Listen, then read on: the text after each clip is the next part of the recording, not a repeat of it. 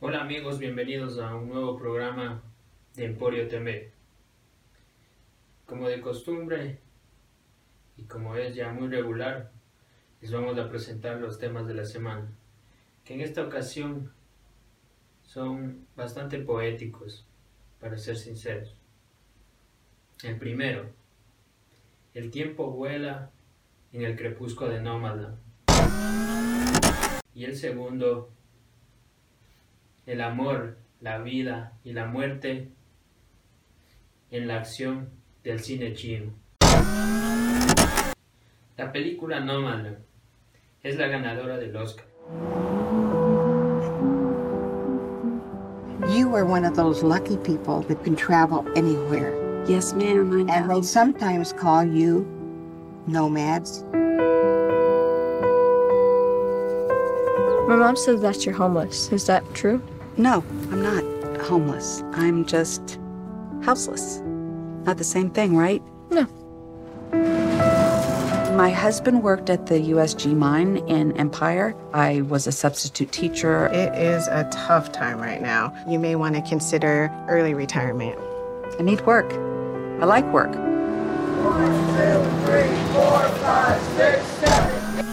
Y es un drama personal que sumerge al espectador en un conflicto emocional de una comunidad de adultos mayores que, que han convertido su van o una camioneta en su hogar. Los personajes tienen conflictos familiares, sociales y existenciales y afrontan su conflicto colectivo con tertulias nocturnas que generan una catarsis liberadora en una terapia de grupo. Welcome to Badlands Spa. What the nomads are doing is not that different than what the pioneers did. You gotta make the hole bigger. So the. I think Fern's part of an American tradition. Oh, he's gonna come right through the glass. My dad used to say, What's remembered lives. I maybe spent too much of my life just remembering. La propuesta de la directora relata audiovisualmente una analogía interesante, puesto que sitúa a los personajes y sus conflictos en el oeste hostil de los Estados Unidos. Además, sitúa la puesta en escena en el ocaso de los días, y con esto consigue cinematografiar una interesante y pronta aproximación a ese tramo final del viaje del ciclo de la vida, hacia esas últimas horas del ciclo vital. Además, hay esas pequeñas crisis personales que juntas se convierten en una verdad social, que se encuentra oculta detrás de una cortina de humo generada por la sociedad norteamericana.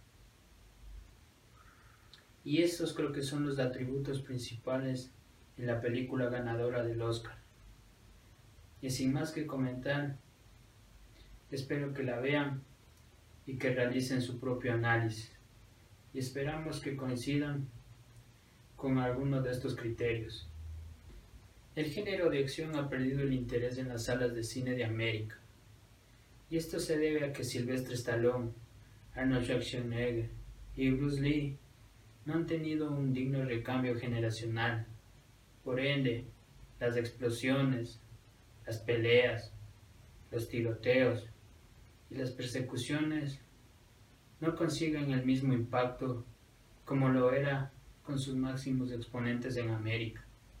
Por lo tanto, uno de los directores que ha tomado el desafío de reivindicar el género para los asiáticos es Shang Yimou, con películas como Héroe, Shadow, La Gran Muralla, en donde podemos apreciar el estilo de su obra y sobre todo secuencias de alta intensidad y esteticismo para, para así transformar leyendas nacionales en mitos universales. Y esto es lo que vamos a analizar en el siguiente largometraje.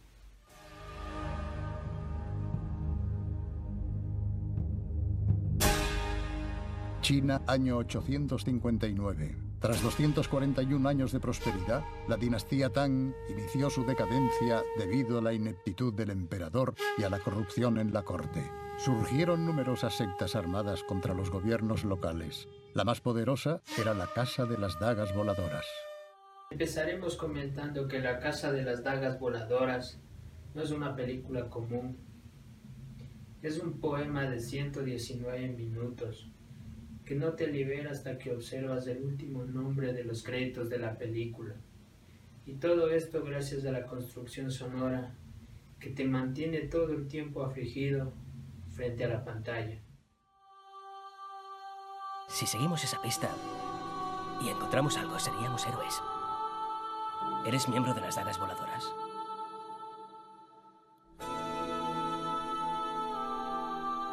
¿Por qué me habéis salvado? ¿Preguntas por qué? Tu belleza arruina ciudades y países.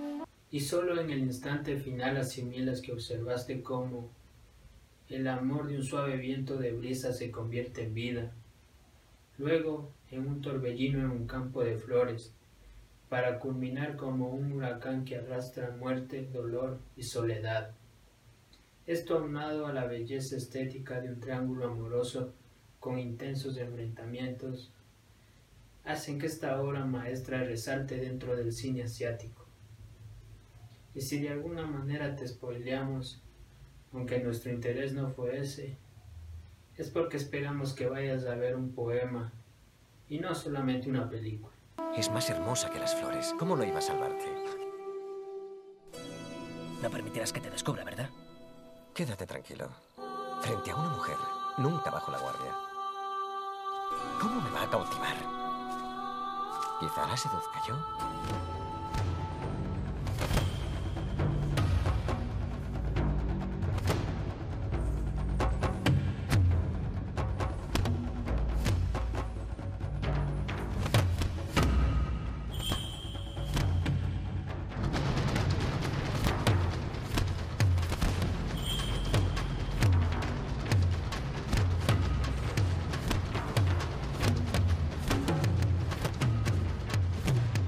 ¿Soy sincero o fingís? ¿Qué quieres decir? Lo que sentís por mí es de verdad.